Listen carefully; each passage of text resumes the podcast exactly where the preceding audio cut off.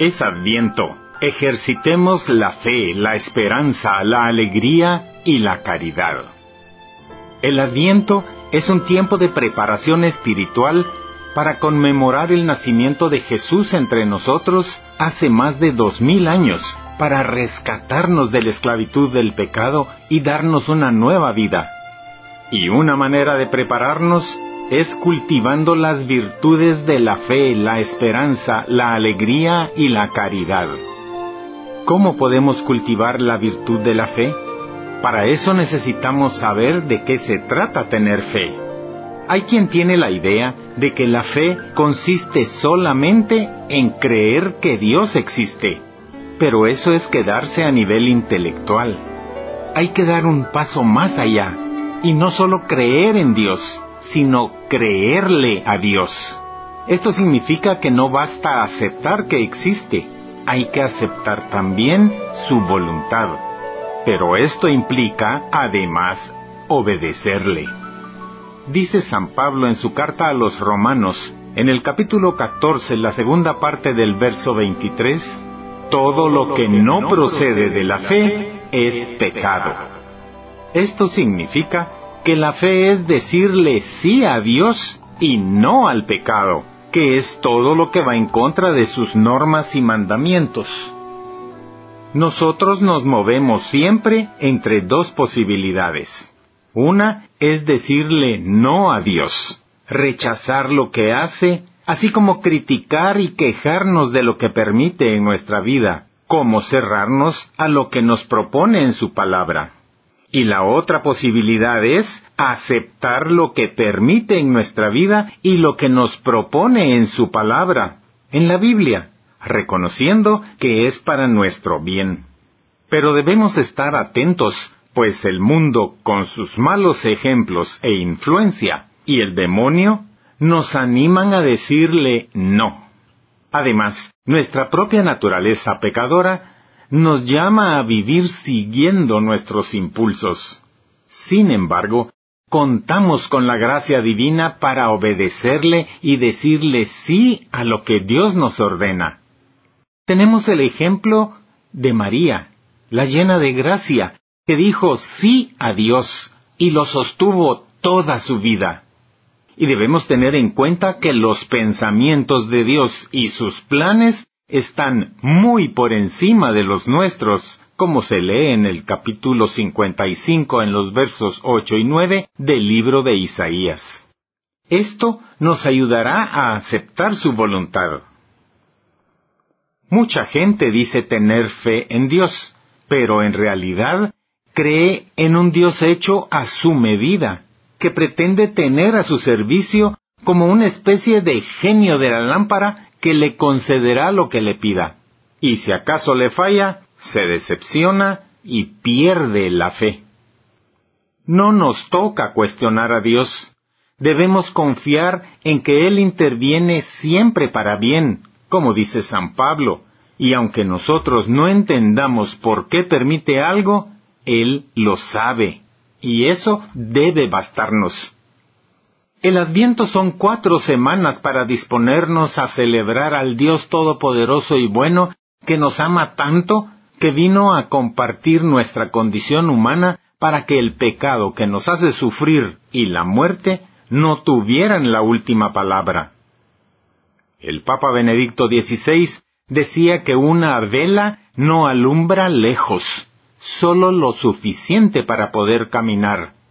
Así es la fe nos alumbra lo suficiente para caminar por la vida, paso a paso, no con tanta luz para que todo lo podamos comprender y captar de una sola mirada, sino con la necesaria para lograr avanzar por el camino de la vida que nos muestra la Sagrada Escritura. La segunda virtud para cultivar en Adviento es la esperanza. El que espera, desespera, dice un dicho. La virtud de la esperanza, por el contrario, no consiste en esperar algo que quién sabe si llegará, ni en esperar sin hacer nada. Tampoco es optimismo. La esperanza consiste en confiar en que Dios y lo que ha dicho ha estado con nosotros en el pasado, está en el presente y estará con nosotros en el futuro. La esperanza es fe que mira al futuro, entonces no defrauda ni desespera porque es confiar en el cumplimiento de las promesas de Dios, porque sabemos que cuando Dios promete algo, lo cumple, como él mismo afirma en el libro de Isaías en el capítulo 49, la tercera parte del verso 23. Ahí leemos, los que en mí confían no quedan defraudados.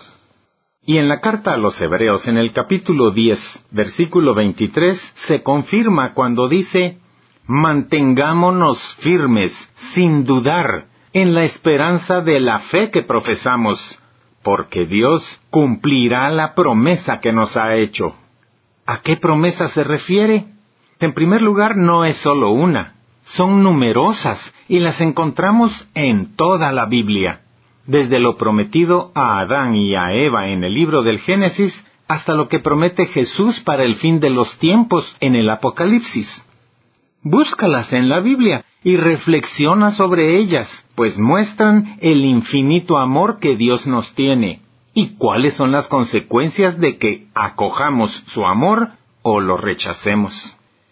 Pero como ahora estamos en Adviento, consideremos solamente tres promesas relacionadas con las venidas de Jesús que contemplamos en estos días. La primera promesa ya se cumplió. Dios Padre nos envió un Salvador, a Jesucristo, el Mesías. La segunda mitad del Adviento y desde luego Navidad se dedica a recordar esta promesa que el Evangelio de San Juan en el capítulo 3 versículo 16 nos presenta cuando dice, Tanto amó Dios al mundo que le envió a su Hijo único para que todo el que cree en Él no perezca, sino que tenga vida eterna. Este es el cumplimiento de la promesa del Salvador, del Mesías que muchos durante siglos anhelaron que llegara. Por ello, Jesús dice a sus discípulos que muchos quisieron ver lo que ellos veían y no pudieron. La segunda promesa se sigue cumpliendo y es la que se encuentra en el Evangelio de San Mateo capítulo 28 y verso 20, en donde leemos, Les aseguro que estaré con ustedes siempre, hasta el fin del mundo.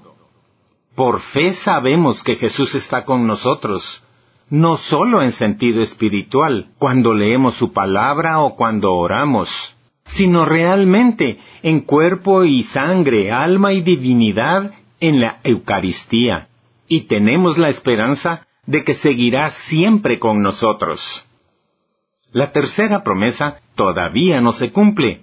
Es sobre su segunda venida, y la encontramos en el Evangelio de San Mateo en el capítulo 24, verso 44, y también en el capítulo 16 y versículo 27, también del Evangelio de San Mateo, en donde leemos, estén preparados, porque en el momento que menos piensen, vendrá el Hijo del Hombre. Ha de venir en la gloria de su Padre, con sus ángeles, y entonces pagará a cada uno según lo que haya hecho. La certeza de que vendrá y que nos juzgará por nuestras obras, aunque no sabemos cuándo, es motivación suficiente para que nuestra espera no sea una pérdida de tiempo, sino para que aprovechemos cada oportunidad para amar, comprender, consolar, aconsejar, enseñar, alegrar, ayudar, y perdonar a quien lo necesite. Entonces, en este adviento, tener esperanza no consiste en esperar que no pasaremos por sufrimiento alguno, pues no debemos esperar lo que Dios no nos ha prometido, sino en tener la seguridad de que pase lo que pase, por difícil o doloroso que sea, el Señor que ha estado con nosotros ayer y hoy, seguirá siempre a nuestro lado y nos sostendrá. La tercera virtud para cultivar en Adviento es la alegría. Hablar de alegría en este Adviento después de la pandemia tras la enfermedad o muerte de un ser querido, puede sonar como una broma cruel. Muchos pueden preguntar, ¿cómo alegrarme si murió quien más quería? ¿Cómo alegrarme si me dejó un gran vacío? La perspectiva de Navidad no me alegra. Ese día sentiré más dolorosa su ausencia. Otros dirán, ¿cómo alegrarme si llevo meses sin ingresos, buscando medios para sobrevivir sin encontrarlos, y ya estoy desesperado? Parece que hay muchas razones para no alegrarse. Sin embargo, San Pablo nos dice en su primera carta a los tesalonicenses, en el capítulo 5, los versos del 16 al 18, Hermanos, vivan siempre alegres, oren sin cesar, den gracias en toda ocasión, pues esto es lo que Dios quiere de ustedes en Cristo Jesús. Él no sabe lo que estamos pasando. ¿Por qué nos pide vivir siempre alegres? En efecto, San Pablo no lo sabe, pero él pasó cosas peores. Y su consejo no es fruto de la ignorancia, sino de la sabiduría que da la experiencia. En su segunda carta a los Corintios, en el capítulo once, menciona dificultades que vivió. Dice, he pasado trabajos, cárceles, azotes, peligros de muerte muchas veces. Cinco veces recibí de los judíos cuarenta azotes menos uno. Tres veces fui azotado con varas. una vez apedreado, tres veces naufragué, un día y una noche pasé en el abismo. Viajes frecuentes, peligros de ríos, peligros de salteadores, peligros de los de mi raza, peligros de los gentiles, peligros en ciudad, peligros en despoblado, peligros por mar, peligros entre falsos hermanos, trabajo y fatiga, muchas veces noches sin dormir, hambre y sed, muchos días sin comer, frío y desnudez. Sin embargo, en su carta a los filipenses en el capítulo 4 y verso 13, San Pablo concluye, Todo lo puedo en Cristo que me fortalece. Y queridos oyentes, esa es la clave tener la confianza de que podemos hacerlo todo porque estamos tomados de la mano de Cristo y Él nos fortalece permanentemente.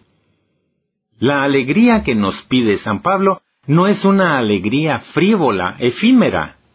La alegría que Dios quiere de nosotros no se debe a cosas superfluas como el aguinaldo, o cenar pavo, o recibir regalos.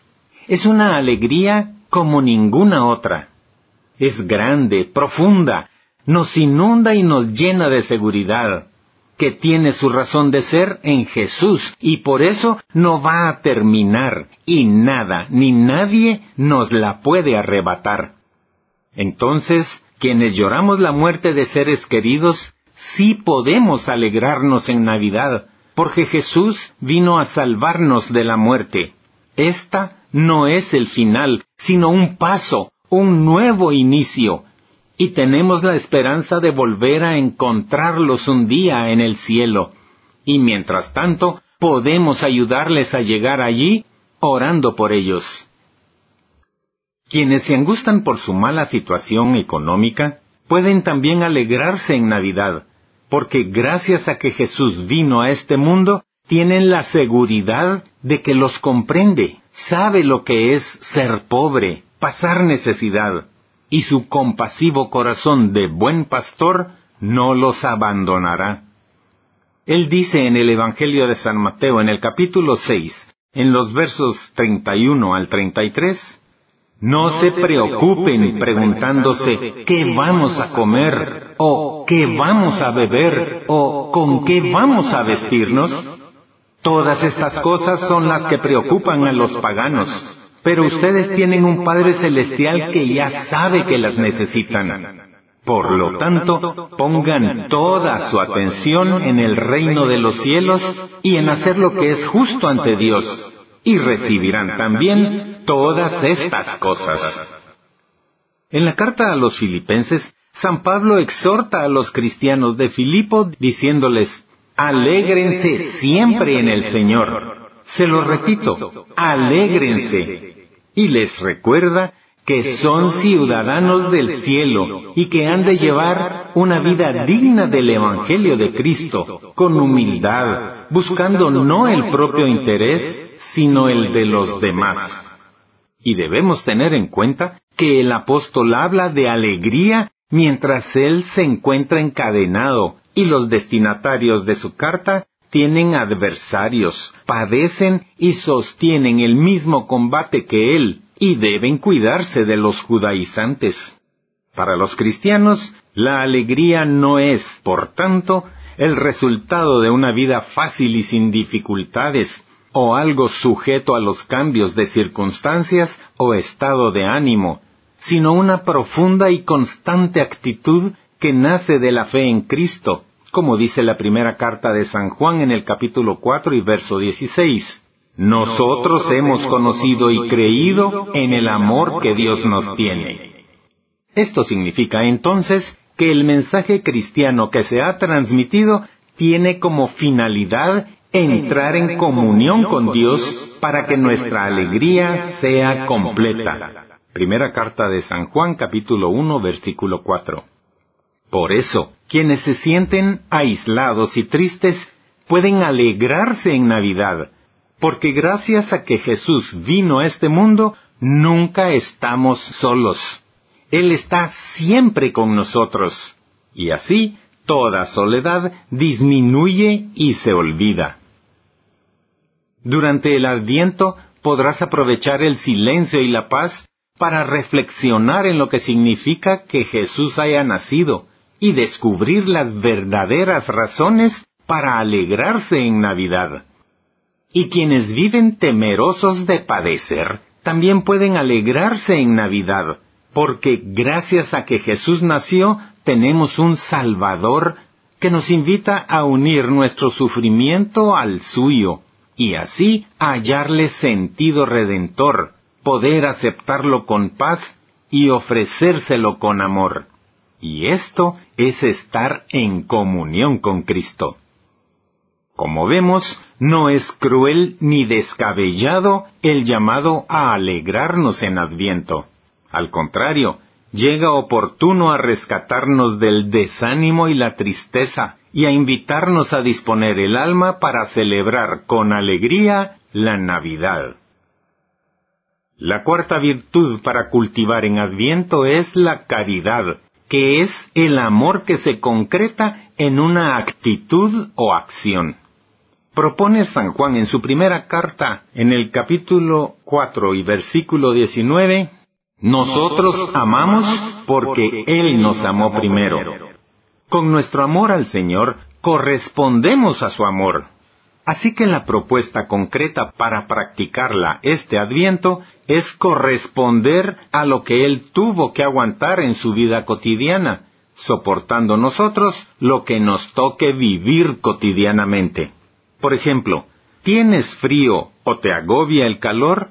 Ofréceselo por amor a Jesús, que también lo sufrió, pues vivió en regiones de clima extremo. ¿Te critican? ¿No te comprenden? Ofrécelo por amor a Él, que también fue criticado e incomprendido. Jesús sabe lo que se siente estar triste, pasar necesidad, ser extranjero, ser perseguido, perder un ser querido, realizar labores agotadoras, ser ofendido y discriminado. No hay nada que tú vivas que Él no haya vivido. Entonces ofrécele con amor cada cosa que te toque vivir da amor a los demás. Amar a otros puede tener muchas expresiones, y en Adviento la propuesta es amar a quien padece soledad, en especial a los adultos mayores. Muchos no tienen computadora ni celular y llevan meses deprimidos en su soledad, sin ver a sus seres queridos, alejados de todo y de todos. Si conoces a alguien en esa condición, visítale o al menos llámale por teléfono. Esas personas tienen tanta necesidad de que se les oiga, que sientan que le interesan a alguien.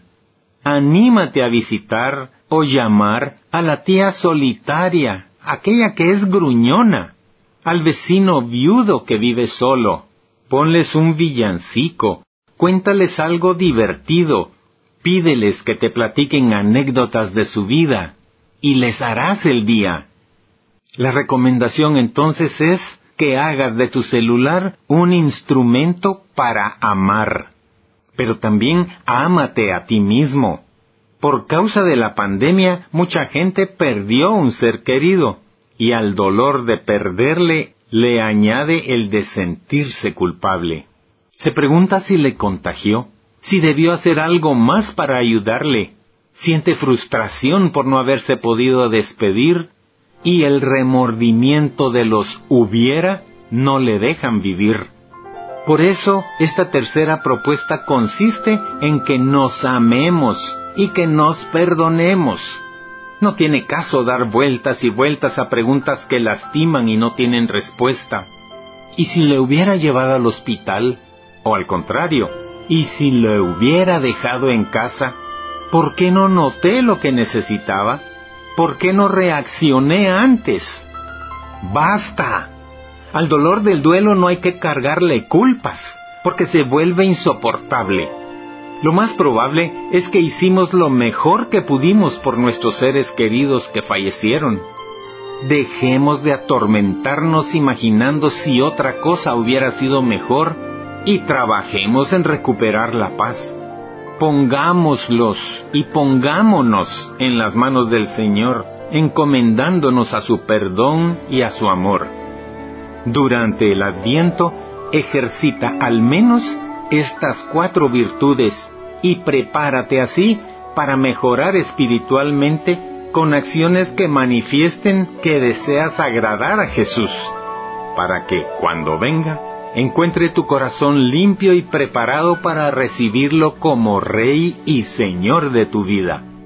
Y para Navidad, celebra gozoso que Jesús vino por amor a ti para darte una vida nueva.